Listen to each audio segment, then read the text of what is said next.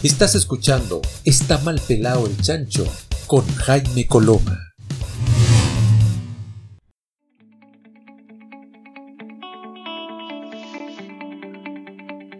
Muy bien, ya estamos en el segundo bloque. Gracias por seguir en la compañía de Está mal pelado el chancho y de estar siempre ahí en esta comunidad que vamos conformando diariamente. Eh, está con nosotros Vivian Murúa Arroyo, secretaria ejecutiva de la Fundación PIDE, eh, que promueve eh, la protección de los derechos humanos de niños, niñas y adolescentes, entendiendo que niños, niñas y adolescentes son sujetos de derecho. Así que vamos a estar conversando justamente con Vivian Murúa Arroyo, secretaria ejecutiva de la Fundación PIDE. Hola Vivian, ¿cómo estás? Bienvenida. Buen día, buenas tardes. ¿Cómo están? Eh, cuéntanos primero cómo se gesta la, Fundación PIDE y qué, qué, hace concretamente la Fundación PIDE, para ir metiéndonos en, materia. Eh, bueno, el PIDE nace en, dictadura. Eh, en realidad se llama Protección a la Infancia Dañada por los Estados de Emergencia. PIDE, bien. Es que bueno, buena la aclaración, porque yo decía PIDE, pero en realidad es PIDE. Esa es la sigla. Y, nace precisamente porque en dictadura estaban, bueno, teníamos el arzobispado que estaba ayudando a los detenidos desaparecidos, estaba el FASIC, estaba la Comisión de Derechos Humanos, pero no había ninguna institución que se hiciera cargo de las niñas y de los niños, teniendo en cuenta que muchas mamás y papás estaban detenidos o detenidos desaparecidos, o madres solas con hijos, que había que ayudarlos porque sus esposos estaban en la cárcel, por lo tanto ahí un grupo de mujeres se juntaron de esa época, no sé, mujeres interesantes como la Elena Cajarena, la Olga Poblete, la Mónica Echeverría, la María Eugenia Rojas, eh, alrededor de unas 20 mujeres armaron este, este, este programa para poder atender a las niñas y a los niños cuyos papás estuvieran siendo perseguidos por la dictadura. Y en ese sentido, Vivian, eh, hay, relatos francamente dramáticos en Chile, también la dictadura en Argentina generó situaciones muy, muy potentes porque eh, muchos niños de, detenidos desaparecidos o de presos políticos fueron dados en adopción para agentes de la dictadura, lo que generó una situación muy compleja. Eh, hay una bellísima película al respecto también que ganó un Oscar, de hecho.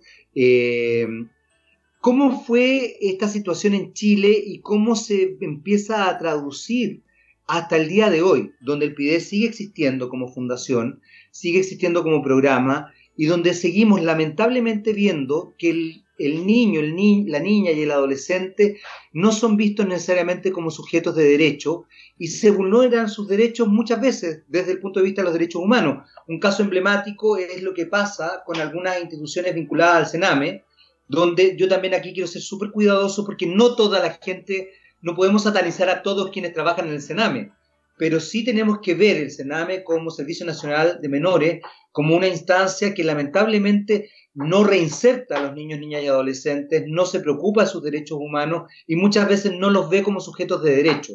Pero eso también tiene que ver con una concepción de Estado, ¿no? Eh, ¿cómo, cómo, ¿Cómo ha ido este programa creciendo en el tiempo desde la dictadura con una situación puntual, bastante brutal y bastante violenta de nuestra historia reciente, hasta el día de hoy en, esta, en este devenir, comillas, comillas, más democrático. Mira, eh, por suerte, yo creo, suerte así como entre comillas, Chile no tuvo la cantidad de niños y niñas que fueron entregados en adopción a lugares como pasó en Sí tuvimos el caso de ocho nonatos que murieron con sus madres porque estaban embarazadas cuando fueron tomadas. Exactamente. Sí, sale en el informe RETIC, de hecho, los casos. Y, los niños que murieron también. Eh, pero en, Chile no ha habido muchos avances en realidad. Chile ratifica la Convención sobre los Derechos de los Niños y de las Niñas Desde el año 90 que debería eh, el gobierno de turno haber hecho una ley de garantía de Derechos de la Niñez y de la, adolescencia. Ese ha sido un trámite largo y difícil. En el 2014 por fin tuvimos un primer texto que todavía está, no sé si en su tercero o cuarto trámite, porque eh, en, general el, las personas más conservadoras de este país no entienden el concepto de derecho, no entienden lo que significa que una niña y un niño sea sujeto de derecho. Entonces quieren imponer los deberes, que no es lo mismo, no es lo mismo que ser sujeto de derecho. Y, el tema de la obediencia al padre, a la madre o al tutor es algo que también defienden con mucha fuerza. Y eso significa dejar de lado lo que es la autonomía progresiva de las niñas y de los niños. y ahí, ahí hay un tema y un cuestionamiento que ha detenido la posibilidad de sacar esta ley de garantía de derechos. Ahora tú mencionabas al Sename. Eh, lamentablemente, nosotros hay, existe lo que se llama el bloque por la infancia en este país. Ya. Todas las instituciones que trabajamos por la infancia somos ONG. Muchas de estas instituciones funcionan con subvenciones del Sename, de las que son parte del bloque por la infancia.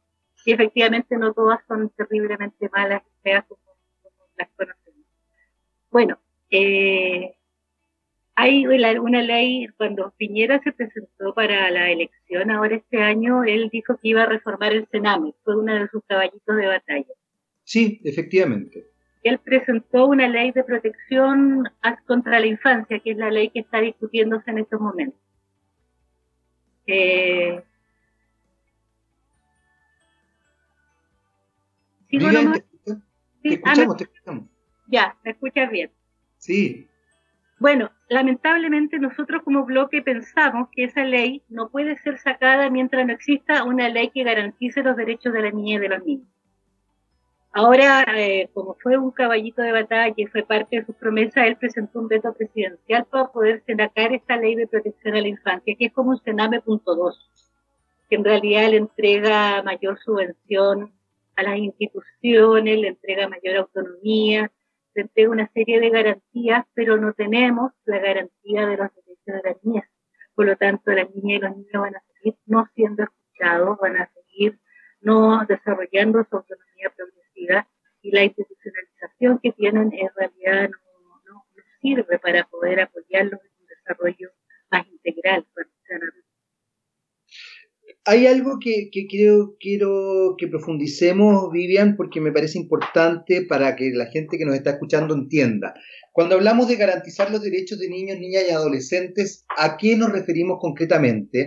Y desde cierto punto de vista, ¿por qué se eh, contradice con, eh, con los sectores más conservadores respecto a eh, ciertas dinámicas de obediencia? Te lo pregunto porque desde cierto punto de vista, eh, evidentemente yo, yo personalmente creo que los niños, niñas y adolescentes son sujetos de derechos, sin duda alguna, pero también se establecen ciertas dinámicas desde cómo se va configurando la psicología infanto-juvenil respecto a cómo los adultos también en responsabilidad, yo aquí quiero ser muy claro en esto, adultos realmente responsables, pueden ir estableciendo ciertas eh, directrices para que el proceso de socialización y de crecimiento de los niños, niñas y adolescentes sea el más óptimo y tengan obviamente la capacidad de discernir por, por sí mismos.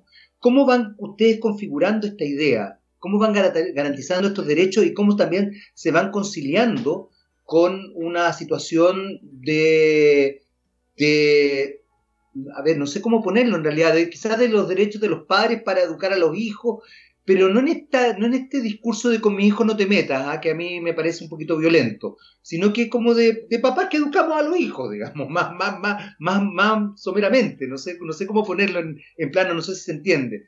Eh, pero, pero ¿cuál sería eso, Vivian?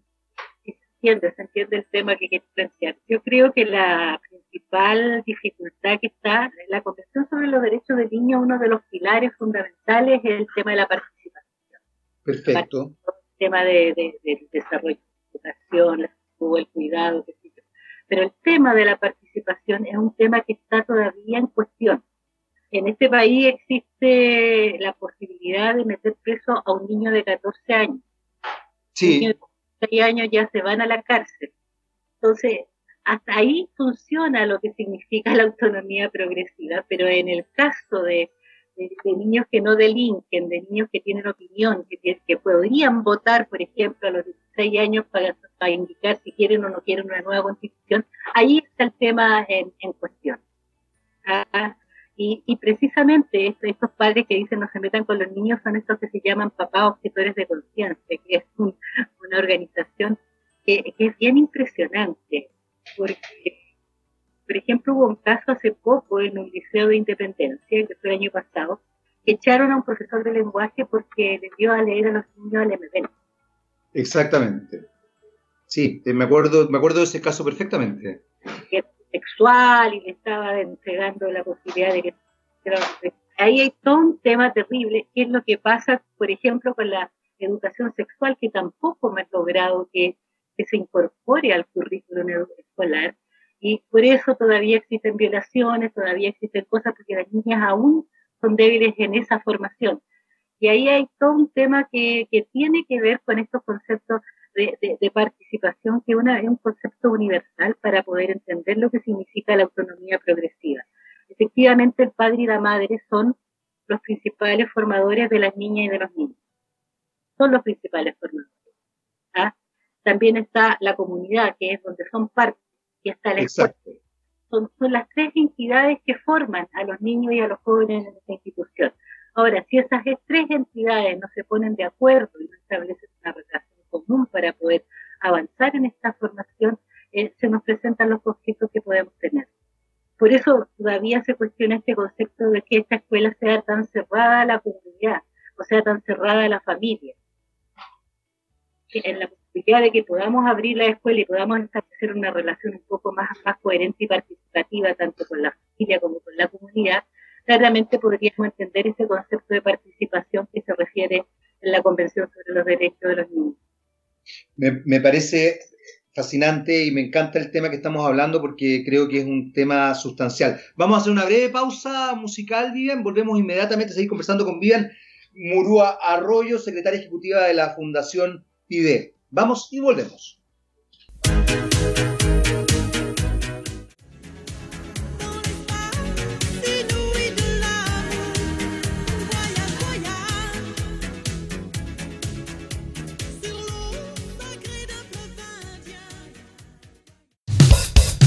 Sigamos hablando con Jaime Coloma.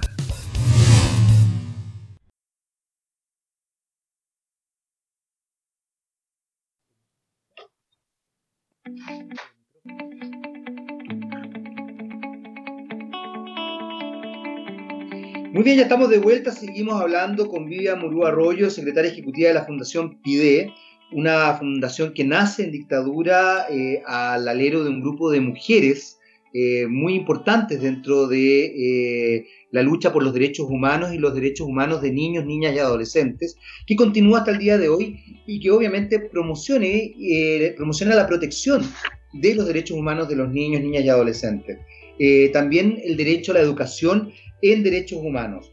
Hay algo bien importante que me llama la atención de lo que hablábamos con Vivian en el bloque anterior, donde en definitiva también hay una especie de doble vulneración cuando se trata de niñas, puntualmente.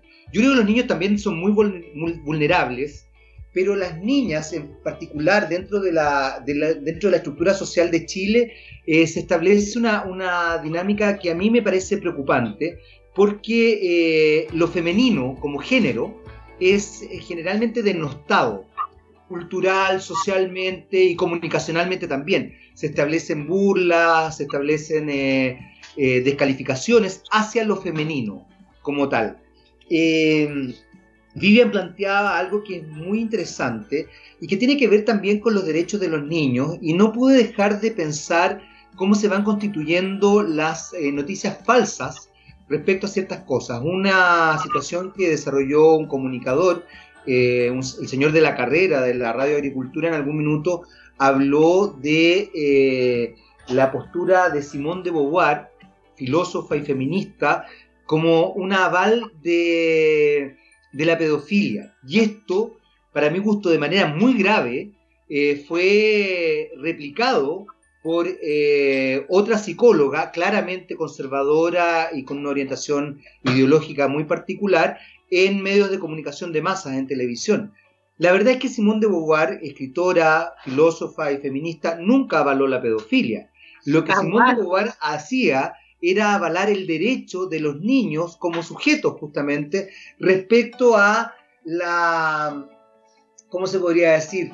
La, poca rigurosidad con que las leyes eh, se establecían frente a eh, tres sujetos donde los intelectuales, entre ellos Howard, abogaban por el individuo y por la libertad, eh, porque defendían el consentimiento y negaban que el Estado podía estar por sobre la libertad de los individuos.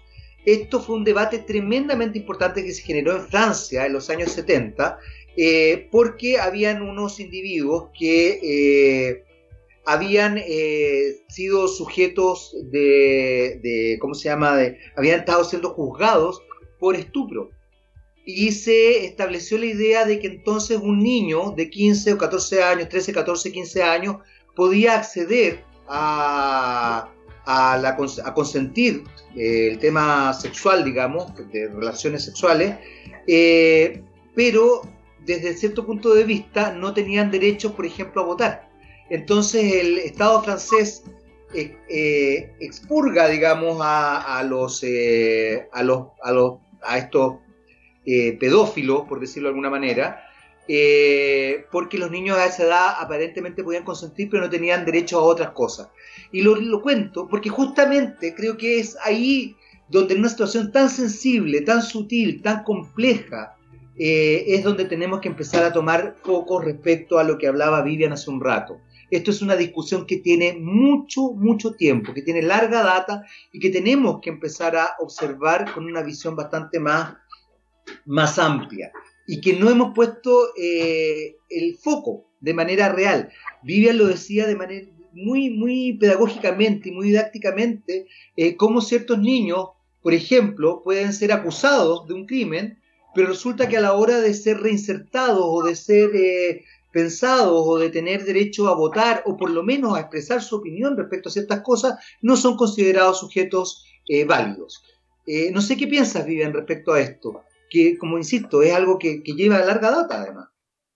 Mira, hay, hay un tema que tú nombraste que tiene que ver con esta doble discriminación de las niñas y, y ahí yo creo que nos metemos en otro problema grave que todavía existe en nuestra sociedad, que es el patriarcado que no hemos logrado superar.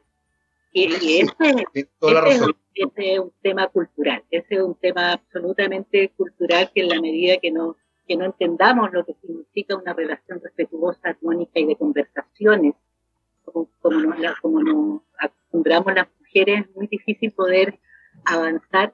Por lo tanto, eh, de hecho, los grupos feministas en este país yo creo que tienen una fuerza impresionante en estos momentos y las chiquillas cada vez las chiquillas digo yo porque son todas mucho más jóvenes, están más empoderadas en lo que significa eso y yo creo que se está creando un cambio interesante. Se está creando un cambio interesante en la medida que eh, se están metiendo en política, eh, cosa que antes solo accedían algunas, por el tema de las formaciones, por el tema de que no había masividad para poder formarse, por una serie de situaciones que, que no habíamos visto, yo creo que estallaron en este país gracias a la revuelta precisamente de los secundarios. Pues yo creo que ahí es, donde nos pudimos dar cuenta de, estas situaciones donde Chile solo estaba ciego, no es que, estaba, no es que estábamos bien. Eh, nosotros como PIDE, por ejemplo, hemos estado trabajando todos estos años, eh, especialmente en, la Araucanía. Eh, nosotros funcionamos en un sector que se llama Tirúa, que es donde está el lago Yeuteu, porque es donde habían niños que tenían sí, eh, habían sido vulnerados por estados de emergencia, porque sus papás estaban presos, porque habían sido allanados, entonces casi todo nuestro trabajo a partir del, del 90 en adelante empezó a volcarse para allá. Nosotros acá en Santiago no habíamos tenido trabajo de vulneración de derechos de niños hasta ahora la revuelta, que, fue bien impresionante donde niñas jóvenes especialmente fueron desnudadas en las comisarías, donde, bueno, muchos perdieron sus ojos. Tenemos casos que están, los llevamos judicialmente en estos momentos, con, con apoyo de voluntariado y de un montón de cosas para poder sacar adelante esos casos y poder encontrar los culpables, que ha sido muy difícil, ha sido demasiado difícil. Desde ese punto de vista, Vivian, acabas de mencionar otro elemento importante que tiene que ver con varias situaciones complejas en nuestro país que, cuesta hablarlas incluso, porque hay gente que simplemente cierra la posibilidad de comprender otras visiones. Por de pronto, entender que tenemos eh, eh, un cuerpo de carabineros que está ideologizado, tenemos una policía política lo que llama mucho la atención. Y esto también yo soy bien cuidadoso porque creo que las palabras uno tiene que ser muy, muy claro en cómo se dice. No estamos diciendo que todos los carabineros estén ideologizados, estamos hablando del cuerpo de carabineros. No estamos hablando de que todos los carabineros pertenezcan eh, correcta o incorrectamente a una policía política, pero sí estamos hablando de cómo una institución se ideologiza al igual que las Fuerzas Armadas en nuestro, país. Por otro lado, tú eh, mencionas eh, el conflicto en la Araucanía, que es un conflicto que lleva siglos, la verdad, nunca se ha resuelto, y que además se entiende de manera muy errada, porque se tiende a poner el foco en la colonización española, cuando fue eh, justamente el Estado español el que validó a la nación mapuche y fue el Estado de Chile el que la invalidó. Entonces ahí se produce una situación bien compleja. El rey de España incluso habló con Toquín Mapuche, validó eh, esta situación y fue el Estado de Chile el que invalidó todo esto y en una dinámica claramente eh, comercial, territorial, eh, cambia eh, lo que se había desarrollado en ese minuto. También, ¿por qué lo pongo en el tapete? Porque la historia tenemos que empezar a, verla con todas las dimensiones que se generan. Y con esto tampoco es que esté validando la colonización, pero creo que es importante entender ese tipo de cosas. Eh, la nación mapuche sufre finalmente una triple discriminación. Niños, niñas y adolescentes, mujeres, mapuches, se establecen en una discriminación brutal. Eh, por ende, también quiero que se entienda para aquellos que nos están escuchando cómo el tema de los derechos humanos va eh, enraizándose en distintas directrices y en distintas instancias y cómo tenemos que ir observándolo desde distintas perspectivas. Vamos a hacer una breve pausa, Vivian, porque ya eh, tenemos que irnos a un corte, pero a la vuelta quiero que justamente profundicemos en estas ideas que tú nos estás proponiendo y que nos permite ampliar la mirada eh, a quién está mal pelado el chancho, porque una de las cosas que nosotros estamos tratando de hacer es justamente de que el chancho deje de estar mal pelado.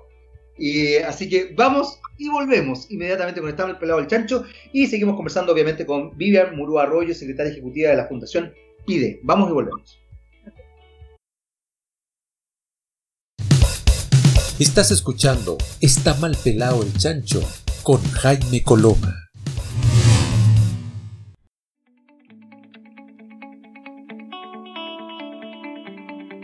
Muy bien, ya estamos de vuelta y seguimos, por supuesto, conversando con Vivian Murú Arroyo, secretaria ejecutiva de la Fundación PIDE, fundación creada durante la dictadura para eh, proteger eh, los derechos humanos de niños, niñas y adolescentes de eh, eh, vinculados a detenidos desaparecidos o presos políticos en ese periodo de nuestro país. Y hoy día, la Fundación PIDE está en función de la promoción justamente de la protección de los derechos humanos de niños, niñas y adolescentes. Vivian nos contaba que durante los años 90 eh, se volcaron a la Araucanía fundamentalmente por todo lo que ocurre, eh, el conflicto con la nación mapuche, conflicto que es tremendamente complejo y que tiene larga data. Y yo mencionaba algo que, la verdad es que cuesta entenderlo, porque a propósito de cómo también a uno lo van educando en el colegio, eh, uno siempre entendía que el conflicto se había desarrollado con España en el periodo de la colonización. Yo, eh, por suerte, y estoy muy contento, eh, desarrollo un trabajo con, con, un historiador de la historia mapuche, que él es mapuche, Juan Carlos Painequeo, y con otro abogado, también historiador de, de la nación mapuche, eh, y, eh, trabajamos sobre eh, esta situación y he ido aprendiendo. Y una de las cosas que aprendí, Vivian, es que, por ejemplo, la monarquía española no solamente validó a la nación mapuche, sino que respetó ciertas, ciertos tratados que fue el Estado chileno el que transgredió. ¿Y por qué menciono esto? Porque, porque tenemos que entender que el conflicto con la nación mapuche, a, propósito de la plurinacionalidad que también se está discutiendo hoy día, eh, tiene que ver directamente con el Estado chileno y con tratados que desconoció el Estado de Chile en su minuto. Eh, ah, yo hablaba de de una triple discriminación, ser mujer, ser niño, niña o adolescente y ser mapuche. ¿Cómo han sobrellevado esto en relación a los derechos humanos cuando además el Estado de Chile tiene una visión peyorativa frente, peyorativa y muy racista frente a la nación mapuche? ¿Cómo, cómo se puede trabajar cuando hay una situación comunicacional incluso que perpetúa una idea bien brutal del pueblo mapuche, de la nación mapuche? Sí, hay, hay un tema súper, súper complicado en, en, la Araucanía. Bueno, a propósito de lo que tú decías del, de, de los españoles, aquí vale la pena rescatar a Alonso Ercilla. Muy bien, me parece bien, hay que rescatarlo. Vale la pena rescatarlo y, y, ahí hacerle un homenaje porque él habla de la gente mapuche como, con mucho respeto y con mucha... y muy interesante su poema de, de, la Claro, la Araucana, tienes toda la razón. A diferencia de Benjamín Vicuña Maquena, Claro, gente tan gallarda, de manera brutal es, precioso. Yo creo que ahí yo siempre lo rescato con, mis estudiantes, a Alonso del Silla. Pero sí, bueno, hace poco tengo entendido que se conmemoró la pacificación de la Araucanía, que una pacificación bastante entre comillas, que no, tengo muy claro con qué gobierno fue, pero claro, eso fue el Estado chileno. Y, y de ahí en adelante yo creo que ha, ha habido todo un tipo de discriminación bien terrible. De hecho, yo he conversado con, mujeres de allá de, de Tirúa y ellas decían que en algún momento no las dejaban hablar en Mapudungun en la Les negaban su posibilidad de poder hablar en Mapudungun.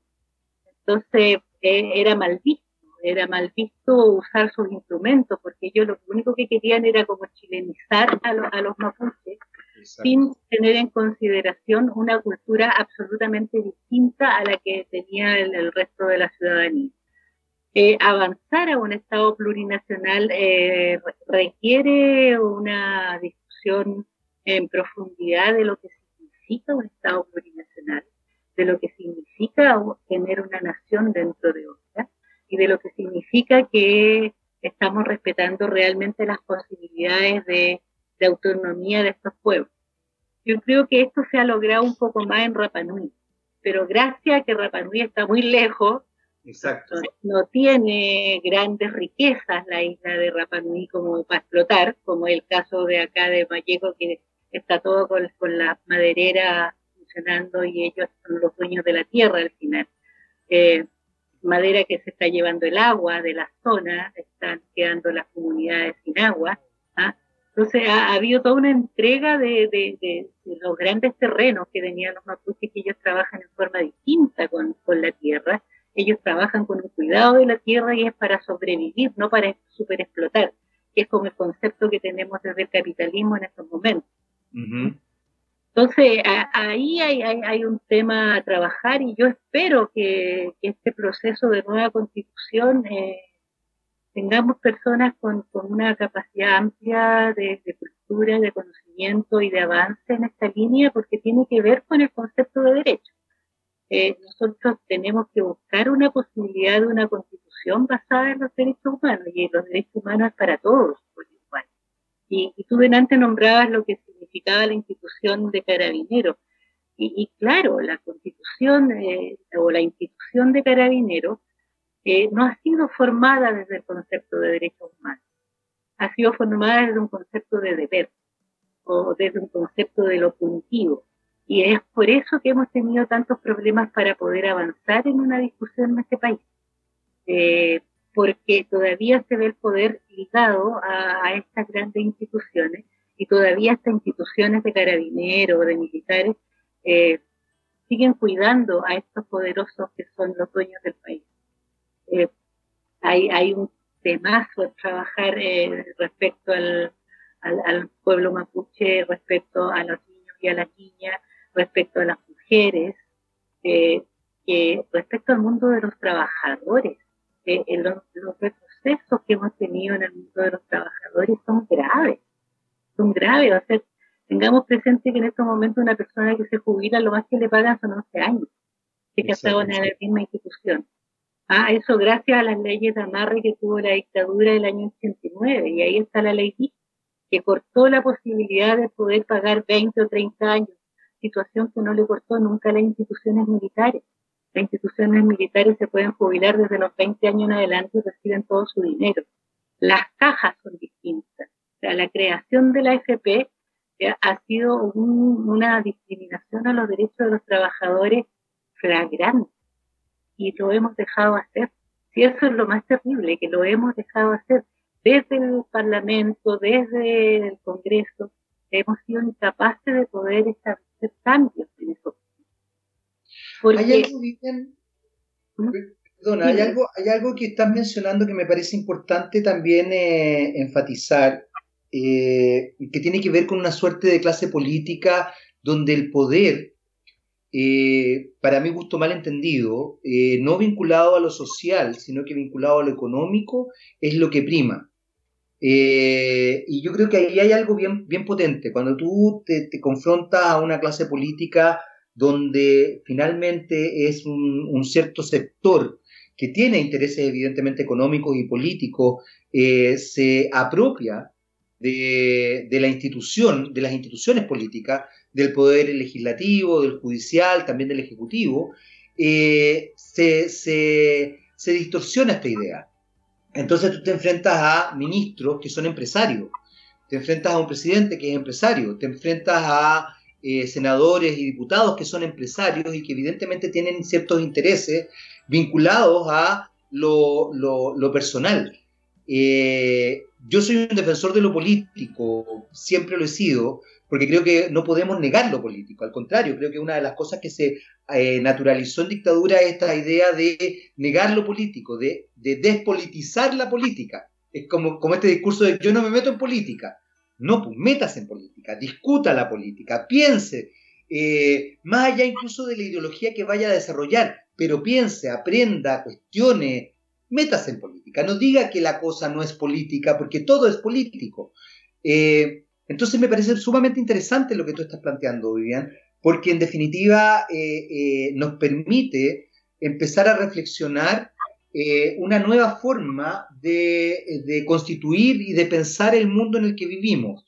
Y creo que eso también es algo que ha pasado a partir de, del estallido social, de antes del estallido social también. Yo creo que es importante empezar a, entender, como tú muy bien dijiste, eh, cuando tenemos eh, jóvenes que saltan ese torniquete y simbolizan también en ese acto que algunos leen como vandálico, pero finalmente simbolizan el transgredir algo que se ha impuesto eh, y que ha acogotado a sus padres, a sus abuelos, a sus tutores, eh, es muy, muy sustancial. Vamos a hacer una breve pausa musical, Vivian, volvemos inmediatamente a seguir conversando contigo. Estamos con Vivian Murúa Arroyo, secretaria ejecutiva de la Fundación PIDE, eh, que ve y promociona la protección de los derechos humanos de niños, niñas y adolescentes. Vamos y volvemos.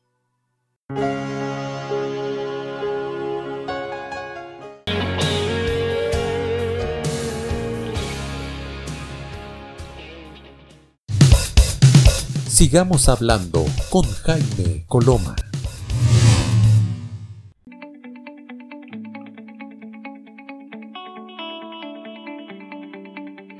Muy bien, ya estamos de vuelta aquí en Está Mal Pelado el Chancho. Seguimos conversando con Vivian Murúa Arroyo, secretaria ejecutiva de la Fundación IDE, eh, fundación que, se, que nace en dictadura al alero de un grupo de mujeres eh, que eh, protegía los derechos humanos de niños, niñas y adolescentes que finalmente habían sido víctimas de, de una situación muy brutal, producto de que sus padres, tutores, abuelos, eran presos políticos o detenidos desaparecidos. Esta fundación ha continuado hasta el día de hoy y hoy día promociona la protección de los derechos humanos de niños, niñas y adolescentes. Eh, Vivian, es complejo estar en un país que en general niega la historia reciente, eh, donde el negacionismo se avala eh, y donde más allá de estar de acuerdo o no estar de acuerdo con el golpe de Estado y con la dictadura cívico-militar, se establece una mirada errada de un proceso histórico. Eh, hay gente que todavía majaderamente llama a una dictadura, que es un concepto histórico, un concepto, un concepto por así decirlo, académico, trata de ponerle una, un rol democrático. Y que, insisto, va más allá de las ideologías, tiene que ver con cómo mencionamos un hecho. ¿Cómo trabaja la Fundación PIDE respecto a una sociedad que está tan complejamente dividida y que eh, desarrolla relatos eh, confusos todavía para muchas personas y para muchos niños, niñas y adolescentes incluso, y que además establece ciertos discursos que eh, focalizan una mirada específica de, nuestro devenir histórico. ¿Cómo, ¿Cómo ha sido para ustedes ese desarrollo? Bueno, en, en, primer lugar, nosotros desde la institución, con nuestra directora que, que, ya falleció, María Eugenia Rojas, fue parte importante de la creación del Museo de la Memoria. Y, nuestro trabajo ha sido fundamental en lo que es reconstrucción de memoria. Hasta el momento hemos sacado cinco o seis publicaciones que hablan de, estos niños que estuvieron en la casa hogar, que hablan de estos niños cuyos papás fueron ejecutados políticos, que relatan de estos niños que ahora son adultos, por supuesto, que vivieron la prisión política de sus padres. Hemos hecho un trabajo de investigación de rescate de memoria porque consideramos que la memoria es lo que nos va a mantener eh, y es lo que mantiene a, un pueblo consciente y crítico. Ahora, el, tema del negacionismo yo creo que tiene que ver harto porque todavía no tenemos verdad y justicia plena. ¿ah? Y todavía existen personeros que consideran que lo que pasó durante dictadura estuvo bien. Que había que matar a todos los comunistas, por ejemplo. ¿ah? Que, ese, ese discurso o, esa comunicación que empezó a surgir desde el año 73 a propósito de todos los aportes de, de, la CIA norteamericana y del Mercurio, que fueron parte de una formación cultural de este país también, porque yo creo que la, dictadura profundizó eso, ha, ha, sido nefasta en, la poder, en poder reconstruir un criterio y reflexión personal frente a lo que pasó tenemos que darnos cuenta que muchas de las generaciones que actualmente somos adultas fueron formadas en dictadura. Un solo ejemplo, yo estudié castellano en la UT y jamás vi a Neruda, por ejemplo. Una ridícula, pero jamás vi al Premio Nobel de Literatura, nunca lo estudiamos en la UT. ¿Ah? Yo estudié entre el año 78 y el 85, fue mi periodo de universidad. Entonces, frente a eso, ¿qué haces tú? Ha, habido harto, sí, trabajo popular interesante al alero, marginal, podríamos llamar, que todo, todo lo que es la formación popular, protagonismo popular, se rescató mucho a Freire en ese periodo, donde hubo, habían escuelas que se hacían en el verano, al alero de instituciones políticas, al alero de la iglesia, al alero de un montón de organizaciones que fue posible poder reconstruir la historia, pero todavía existe el tema, pero también porque tenemos otro problema, aparte del negacionismo, y tiene que ver con la apropiación del capital.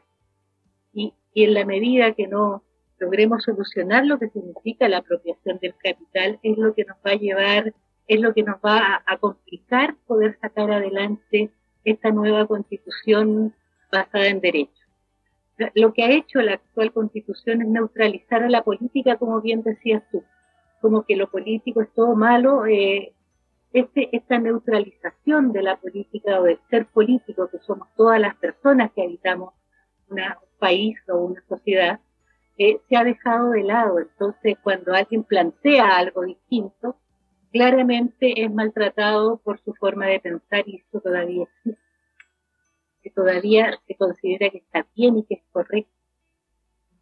y lo vemos en, detalles, lo vemos en detalles como marchas del rechazo que son apoyadas y custodiadas por carabineros y alguien que saca una bandera del apruebo eh, le, lanzan carro, lanza agua y toda la, fuerza policial. Y, eso significa que, yo, yo creo que a esta altura tenemos una tremenda ruptura social de los excluidos o de las personas que se sienten excluidas de las políticas. Y, y ahí hay un, trabajo que tiene que ver con una, eh, con una ruptura de índole cultural. por eso es un trabajo mucho más profundo de lo que se requiere trabajar en este concepto de derecho. Porque ¿qué significa una nueva constitución en estos momentos? Pues significa sentarnos a conversar y a darle legitimidad a una forma de vida que valore a todas las personas por igual. Que valore a todas las personas por igual, pero además que entienda el rol del Estado en esta valoración de las personas por igual. Y el rol del Estado tiene que ser garante de cosas básicas, cosas básicas como la educación, la salud, el agua, la luz, esas cosas no pueden estar en manos de privados. No puede estar el agua en manos de privados, ni la luz. Es imposible. Un Estado no puede avanzar si tiene cosas básicas en manos de los privados. Sokimich está en manos de privados. Ahora quieren privatizar el litio, quieren privatizar el, cobre. O sea, el cobre, a pesar de la nacionalización, de hecho, la mayoría está con contratos millonarios con el extranjero. Exacto. ¿Qué hacemos frente a eso? Aquí hay, hay una lucha contra el capital y, por eso es tan difícil, porque nadie quiere perder lo que ha ganado, sobre todo estos grupos económicos o estos grandes grupos económicos que han sobrevivido hacia eso. Y en ese, en ese sentido, Vivian, es importante también observar que de alguna forma se va constituyendo, y tú mencionabas el tema cultural, se va constituyendo una, una forma de entender la sociedad bien, bien compleja, eh, porque se estructura justamente una cultura a partir del, de cierto lenguaje, esta despolitización de la que hablábamos, donde también caen, sin duda alguna, eh, aquellos eh, sujetos de derecho que ustedes están observando y que están tratando de ayudar en la Fundación PIDE, niños, niñas y adolescentes. Es sorprendente como, por ejemplo, dentro del lenguaje se habla del niño, niña y adolescente como el futuro de Chile y no se lo ve como el presente no se los ve como sujetos de derecho hoy día, no se los constituye como algo que tiene eh, una, una importancia fundamental en la construcción de la sociedad que tenemos hoy día, no en el futuro, hoy día. Entonces pasan cosas muy, muy importantes de observar ahí, Vivian, que creo que eh, la Fundación PIDE, me imagino, se hace cargo. Ahora, eh, ¿cómo se promociona también esta, esta situación? cómo se va observando, cómo se va eh, viralizando el trabajo que desarrolla la Fundación PIDE. Vamos a conversarlo a la vuelta de esta pequeña pausa con eh, Vivian Murúa Arroyo, secretaria ejecutiva de esta fundación, la Fundación PIDE. Pero vamos y volvemos, vamos a ver cómo se va viralizando, cómo se va eh, comunicando este trabajo y también cómo vamos promocionando la protección de los derechos humanos y también la educación sobre los derechos humanos, que no es algo menor. Todavía hay gente que no entiende a qué se refieren los derechos humanos. Vamos y volvemos. Estás escuchando Está mal pelado el chancho con Jaime Coloma.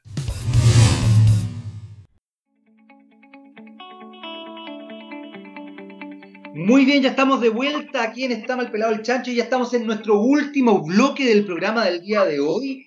Eh, seguimos conversando con Vivian Murúa Arroyo, secretaria ejecutiva de la Fundación PIDE, esta fundación que vela por los derechos humanos de niños, niñas y adolescentes que nacen en dictadura al alero de un grupo de mujeres que justamente vio la necesidad de proteger eh, a niños, niñas y adolescentes, hijos de detenidos desaparecidos, de presos políticos, durante este periodo de nuestro país, eh, la dictadura cívico-militar de los años 70 y 80. Eh, Vivian, te decía que una de las cosas importantes era justamente promocionar y viralizar esta idea. Hay gente que todavía no entiende cómo funcionan los derechos humanos, hay gente que todavía no capta eh, esencialmente esta, esta situación y no le da el peso que significa que los derechos humanos existan. Eh, incluso hay voces, afortunadamente creo que minoritarias, pero que dicen cosas como los países serios están saliendo de la ONU, eh, no entreguemos a, a, los derechos humanos, hablan de los derechos de los carabineros como derechos humanos, cuando en definitiva no se entiende que los derechos humanos tienen que ver con el poder que ejerce el Estado y las instituciones del Estado sobre el ciudadano civil. Eh, ¿Cómo ha sido para ustedes este trabajo? Porque en definitiva no debe ser fácil. Probablemente incluso, voy a ser muy honesto, probablemente incluso hoy día, esta conversación que estamos teniendo bien, mucha gente que nos está escuchando debe estar pensando que estamos hablando lecera o que cómo es posible o hasta cuándo demos vuelta a la página y todas esas cosas. ¿Cómo, cómo ha sido el trabajo para ustedes de esto? Tú, sabes que ha sido bastante complejo, ha sido bastante difícil, porque nosotros somos una ONG pequeña. Durante la dictadura funcionábamos con apoyo de, Suecia, de Finlandia, y era posible poder avanzar un poco más. Ahora como este país es tigre de Latinoamérica, no sé cómo le llaman, eh, nosotros no podemos acceder a proyectos a la Unión Europea, por ejemplo. Entonces, solo accedemos a proyectos acá estatales, a proyectos a través del Ministerio de Justicia o a través del Ministerio de Desarrollo Social, que a propósito de la pandemia y de la revuelta este año se cerraron todos los proyectos, por lo tanto ninguna de nuestras instituciones ha podido postular algún proyecto de apoyo en esta línea. Nosotros generalmente hemos trabajado con escuelas y con profesores donde se hacen talleres de promoción de derechos tanto con niños, niñas y docentes, para poder avanzar en esa línea y poder incorporar en el currículum lo que significa poder trabajar eh, una educación basada en derechos. Ahora, no es un trabajo fácil porque la institución escolar tiene una cultura escolar que es bastante punitiva también. Entonces, eh, se tiende a distorsionar con el concepto de disciplina y del niño calladito que esté escuchando y que esté atento a lo que dice la profesora y en que la, voz del estudiante tampoco es muy, muy escuchado en la. O sea, mientras más callados estén, los estudiantes, mejor. Entonces ahí hay un trabajo también que hacer que tiene que ver con una formación del magisterio. La, la formación de, la, de los profesores y de las profesoras de este país tiene que tener un cambio fundamental en, una línea también basada en derechos. Hay universidades que han avanzado y que tienen áreas de derechos humanos, no sé, la Universidad de Chile, la Universidad Academia Humanismo Cristiano, la USACH, pero hay otras que no, no es fácil. Entonces, como hay libertad de cátedra en este país, eh, es, muy difícil poder avanzar en un concepto común con criterios comunes frente a lo que significa el tema de los derechos. Eh, nosotros, por ejemplo, en estos momentos en Tirúa tenemos un sistema de becas para estudiantes, desde la básica hasta que terminan la universidad. El año pasado tuvimos nuestro primer ingeniero egresado, pero eso es gracias al apoyo de Finlandia, no es gracias a un apoyo de Chile. Finlandia, a través de una ONG que es la Raza Spille, ellos eh, o apadrinan a niños durante todos sus periodos escolares, desde la básica hasta que salen de enseñanza media. Antes tenían relaciones por carta, ahora es por Facebook, los conocen, los vienen a ver. Es un trabajo muy bonito que, que apoya a estos niños, pero son 50 becas, ¿no? no podemos acceder a más, ¿te das cuenta?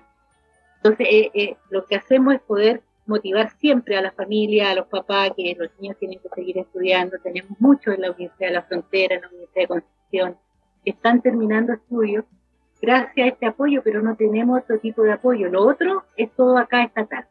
Y ahora este año está todo cerrado, así que como te imaginarás, se nos viene un, 2021 complicado. Pero ahí seguiremos buscando. Y en ese, en ese sentido, Vivian, eh, ya que se viene un 2021 complicado, eh, se viene también un, un proceso importante yo, yo le tengo harto temor al, triunfalismo. ¿ah?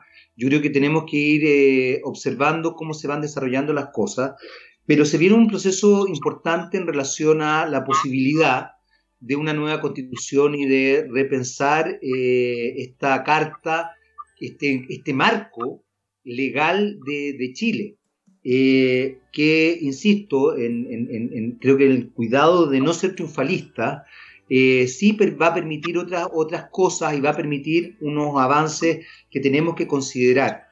Eh, ¿cómo, crees tú que se ha ido desarrollando? Porque justamente una de las cosas que, va estableciendo un cierto marco cultural, sociocultural, es también los medios de comunicación. Y los medios de comunicación me da la sensación de que de este tipo de temas no habla, no se, no se mete en este tipo de temas, no profundiza por lo menos, siempre se queda como en lo somero. Eh, ¿cómo, ¿Cómo has visualizado tú eso? A la hora también incluso de eh, vincularse con niños, niñas y adolescentes. Hoy día incluso los medios de comunicación abierta no, no tienen ni siquiera programación pensada en los jóvenes y en los niños. Y la programación que en algún minuto se pensó en los jóvenes era desde una perspectiva casi de hipersexualización. ¿Cómo lo ves tú eso? Mira, ahí yo, yo tengo dos temas. Uno que tiene que ver con la educación, que, que, que durante este periodo de pandemia se le entregaba el pandero a los profesores con sus propios medios, con el internet que tenemos todo en la casa y que ha sido muy complicado, muy complicado teniendo una televisión nacional que ha sido incapaz de poder establecer un sistema formativo a través de un, canal abierto para, toda para todo el país, por ejemplo, que fuera en apoyo al currículum en estos momentos. Eso, eso no lo hicieron y ya no lo hicieron. Eh, también porque ahí hay cuestiones económicas de por medio. Exacto. Y, ahí hay, hay, eh, eso es, es, muy difícil. Lo, lo, otro interesante que ha pasado, yo creo que eso es gracias a la revuelta. Yo no sé qué habría pasado en pandemia si es que no tenemos revuelta. Porque gracias a la revuelta yo creo que se lograron establecer cabildos el año pasado en un montón de poblaciones y en sectores populares y gracias a eso se ha enfrentado de mejor forma la pandemia. O sea, las ollas comunes no surgieron así como así, sino porque la gente ya nos conocíamos y teníamos nuestras propias organizaciones territoriales. De hecho, acá en Macul, yo soy de Macul, tenemos una agrupación de mujeres que somos la autoconvocada de Macul, que vemos de distintos colores políticos, de distintas edades, de distintas formaciones culturales, pero que hemos sido capaces de organizarnos para poder enfrentar de forma más o menos estable esta pandemia, hemos sido capaces también de estudiar lo que significa crear una nueva constitución. Y, en ese punto yo creo que eh, a pesar de este triunfalismo que podemos temerle, yo creo que hay tres temas que son fundamentales, que son los dramas que tenemos como sociedad chilena y que es lo que debemos enfrentar, que son la desigualdad, el individualismo y la discriminación. Esos tres temas son como los fundamentales para poder avanzar eh, en una redistribución distinta de la economía, ¿ah? a propósito de la desigualdad, en un trabajo mucho más comunitario, el, recuperar el concepto pueblo o de lo popular o de lo que somos parte de, eh, que, es un tema que, que también ha estado, antes hablábamos de la gente, yo creo que gracias a la revuelta creo que se ha vuelto a retomar el concepto pueblo o el concepto trabajadores. Y el tema de la discriminación que tiene que ver con este reconocimiento del otro, este reconocimiento de la diversidad y este respeto al otro que, todavía es un tema a tener presente en esta nueva constitución quizás trabajando estos tres conceptos ya podríamos tener un avance importante eh, con criterios comunes para poder avanzar en una constitución de derechos que nos pueda avalar una nueva forma de vida más equitativa para nuestra sociedad. Hay algo que, que, mencionas que me parece importante y que tiene que ver, no puedo dejar de, de decirlo, porque es sorprendente cómo los liderazgos femeninos a lo largo del mundo han tomado una fuerza preponderante respecto a justamente eh, estos tres conceptos, individualismo, desigualdad y discriminación. Eh, los liderazgos femeninos eh, en el resto del mundo han sido quizás los más exitosos a la hora de enfrentar la pandemia y enfrentar también otro tipo de crisis. Qué sé yo, eh, Jacinda en, Nueva Zelanda, Angela Merkel en, Alemania, eh, la primer ministro de, creo que es de Corea del Sur, eh, incluso algunos hombres que desarrollan liderazgo femenino, porque, como te decía yo hace un rato, es sorprendente cómo lo femenino es visto de manera peyorativa. Entonces, que un hombre desarrolle un liderazgo femenino como que vulnera su masculinidad. Me da risa porque los hombres tenemos una masculinidad muy, muy frágil, Vivian. Entonces, cualquier cosa nos asusta. Nos vestimos de rosado y inmediatamente sentimos que nuestra, nuestra masculinidad se ve fragilizada. Eh, desde ese punto de vista, es interesante porque eh, a propósito de la discriminación que sufren las mujeres en Chile, se establece también una, mirada particular donde el liderazgo femenino eh, se fortalece. No hay que dejar de observar lo que ocurrió con las tesis eh, y lo que ocurre con las tesis hasta el día de hoy en el mundo y por supuesto en Chile, cuando nos emplazan a los hombres a eh, ser de alguna manera siempre, ¿cómo se podría decir? Siempre avaladores de, un, de, una cultura de la violación, que es brutal.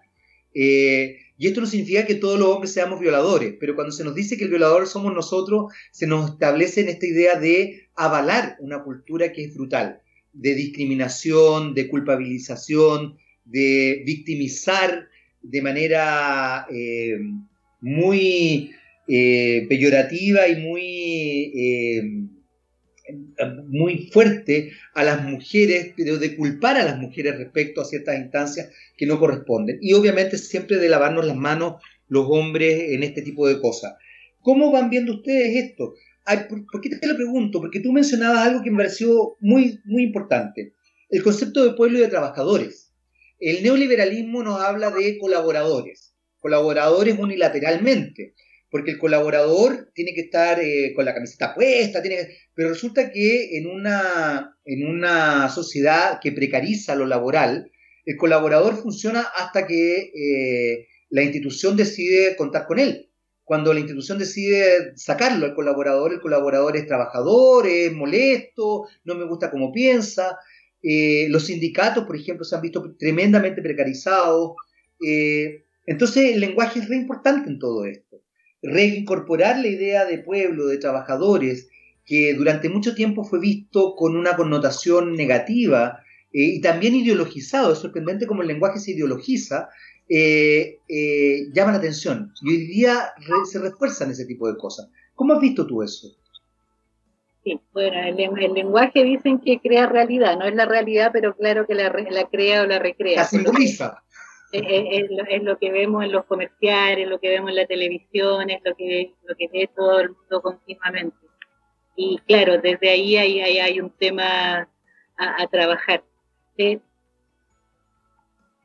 Yo creo que nosotros necesitamos avanzar en, en, un concepto de nueva masculinidad. Yo creo que no todos los hombres son patriarcales y eso lo sabemos claramente, claramente eh, porque el patriarcado no tiene que ver con ser hombre o ser mujer. Hay algunas mujeres que también son muy patriarcales y ahí hay que tener ojo también cuando veamos candidatas mujeres para poder reconocer quiénes son estas mujeres patriarcales que, que tienen que ver con una formación.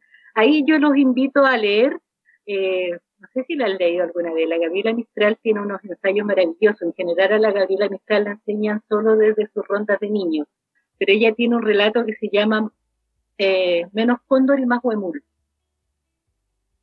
Y es como de los años 20, a propósito de nuestros dos emblemas patrios, el cóndor y el huemul, en donde habla que el cóndor es el personaje más importante en este sistema patrio porque es el que tiene el poder, el que guerrea, el que tiene la fuerza, y el huemul es visto como muy femenino, calladito, no se pesca mucho. Es muy interesante ese relato porque demuestra cómo en esta sociedad se sigue discriminando el tema de lo más femenino, que, lo femenino tiene que ver con lo matrístico, con esto de, estar en, contacto con el otro. Y es un tema que, hay que reponer en la sociedad.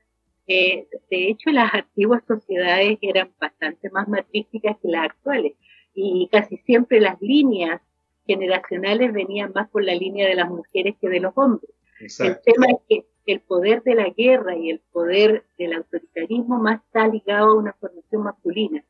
Pero ahí es donde tenemos que hacer el trabajo y el trabajo tiene que ver cómo a las niñas, las niñas en la escuela se les entrega mayor autonomía, porque hay que educar a las mujeres en la autonomía.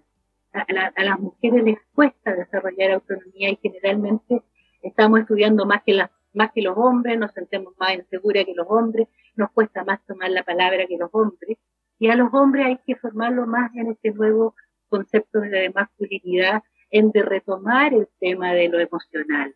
Eh, los hombres pueden ser emocionales, pero se lo guardan porque les da vergüenza, como tú dices, que los pueden catalogar de homosexuales, de gays, y eso está feo en esta sociedad todavía, sin tener en consideración que esa es una forma de, de, de construcción del amor, no es una forma de cómo me construyo yo como persona. Por lo tanto, ahí, ahí está el trabajo y tiene que ver, claro, con la educación, pero también tiene que ver con apertura de mente, con, estudiar, con reflexionar, con conversar entre todos, con, con aceptarnos de forma distinta, con poder promocionar nuevas formas de vida. Así que, no sé, hay que seguir conversando, seguir avanzando y dejar de lado esta forma autoritaria de capitalismo que vivimos en Chile que es una forma muy autoritaria de capitalismo y que la gente piensa que, que si esto se acaba se van a quedar sin plata, se van a quedar sin trabajo, se van a quedar sin dinero. Y ahí está el tema del individualismo, que mientras más exitosa sea, mejor, mientras más dinero tenga, mejor, mientras puedo cambiar el auto, mejor. yo creo que en estos seis meses de pandemia nos hemos dado cuenta que podemos vivir con la misma ropa seis meses sin tener que ir a y ha sido maravilloso, o no. Y, y, no ha sido problema. Hay, algo ahí, Vivian, que es muy, muy interesante y que, y que claro, no, no, nos plantea una nueva forma de ver el mundo. Y yo creo que ahí, ahí se está gestando quizás un nuevo paradigma y en general eh, yo diría que todas las sociedades tienden a, una, a un cierto conservadurismo porque da mucho miedo el salir de las zonas de confort. Eh, ¿Cómo crees que se va a ir eh, desarrollando el trabajo de PIDE respecto de la fundación, de, respecto a justamente este nuevo paradigma que se está abriendo, que está recién como, como apareciendo y donde también, obviamente, se van a potenciar las voces más conservadoras que eh, traten de que nada cambie. Eh, es sorprendente como desde la comunicación se ha establecido justamente ese discurso, ese relato. Volvamos a lo antiguo, no, no cambiemos, no cambiemos, tratemos de volver a, a todo normal. Normal entendiendo la normalidad estadística que se generaba antes del estallido social incluso, porque nosotros hablamos de la pandemia, pero nosotros venimos con un estallido social que además no solamente se ha generado en Chile, sino que también se ha generado en otras partes del planeta. Eh, los, chalecos amarillos en Francia, los problemas en Colombia, los problemas de racismo en Estados Unidos, eh, las paradas de carro que ha hecho Angela Merkel producto de los, movimientos neonazis en, en, en Alemania. Eh, esto no, ha sido solamente en Chile. Lo que pasó en, China con Hong Kong, que a diferencia de lo que uno podía pensar, ahí Hong Kong está abogando por, por el capitalismo, por así decirlo, imperialista inglés. Entonces, es un tema, es un tema. ¿Cómo, ¿Cómo crees tú que se va a establecer eso y cómo la Fundación PIDE está viendo esta nueva forma? Bueno, nosotros como fundación seguiremos abogando al establecimiento de redes nosotros funcionamos con las redes de organismos de derechos humanos que todavía existimos, somos registro del INDH que ha tenido un año difícil el INDH con el, con el director Federico, que ahí hay, ha habido unas conversaciones difíciles. Seguimos estableciendo redes a través de la ROI, que es la red de organizaciones de ONG por la infancia y la adolescencia. Seguimos estableciendo redes a través del bloque por la infancia, porque en la medida que logremos unidades y criterios en esta acción, eh, es la forma de poder avanzar. Eh, usamos nuestras redes sociales para poder difundir todos los conceptos de derechos y seguimos buscando también formas de seguir llegando a las escuelas para poder avanzar en formación en derechos humanos. Y, es lo que nos corresponde hacer. Y vamos a seguir apoyando a aquellos niños, niñas y adolescentes que se han vulnerado de todas formas y buscaremos caminos para poder avanzar. Hemos tenido incluso voluntarios que nos vienen a decir, oye, yo puedo trabajar con ustedes, sé que no tienen plata, y tenemos voluntarios psicólogos, tenemos voluntarios abogados que nos apoyan en los procesos porque no podemos financiar eso, pero eh, eh, en la medida que sigamos buscando caminos, estableciendo redes comunes con las instituciones que están en nuestra línea, podemos ir ampliando los discursos y podemos avanzar en ello. Qué, qué, qué bueno. Eh, se nos acaba el tiempo, Vivian. La verdad es que ya llegamos al final del programa, pero antes de despedirnos quiero que menciones las redes sociales para que la gente también los siga y se empiece a informar a partir de eso. Eh, yo soy consciente de que no todo el mundo tiene conectividad, de que no todo el mundo usa redes sociales, pero por lo menos para los que tengan, eh, ¿cuáles son las redes sociales de Fundación PIDE? Nosotros tenemos Facebook que se llama Fundación PIDE precisamente, funcionamos a través del Twitter, que también es pero, y ahí me enredo, pero es de fundación, hashtag y no sé qué. pero los que usan Twitter manejan eso. Y tenemos una página web que es www.pide.cl, donde están todos nuestros artículos, nuestros libros de memoria, nuestro trabajo investigativo, nuestro trabajo educativo y nuestras ideas las volcamos ahí en esa página web para los que quieran conocernos más www.pide.cl entonces. Para pide con dos E. ¿Ah? Pide con dos E. Sí, pide con dos, e, para que lo tengan súper presente. Pide con dos E, P-I-D-E-E. Eh, Vivian, un placer conocerte. De verdad, eh, ha sido muy, muy ilustrativo, pedagógico e interesante esta conversación. Y espero que así como lo fue para mí, lo haya sido para todos quienes nos escuchan. Y como siempre digo, eh, si usted no está de acuerdo, no importa. Lo importante es que abra la cabeza y escuche otras opiniones. Vivian, de verdad, muchas, muchas gracias. ¿ah? No, gracias a ustedes y me encanta el título de este programa, está mal pelado el chancho. Ahí lo felicito, le achuntaron precisamente. Muy bueno. Muy bueno, muchas gracias. Un gusto conocerte, Jaime. Muchas gracias, Vivian. Nosotros nos despedimos y nos escuchamos en una próxima oportunidad de Está mal pelado el chancho, porque como siempre hemos dicho, eh, no le vamos a cambiar el título, porque aunque el chancho empiece a estar mejor pelado, queremos que nunca se nos olvide que el chancho estuvo mal pelado. Así que eh, nos vamos con algo de música y nos escuchamos en una próxima oportunidad. Chao, chao, Vivian.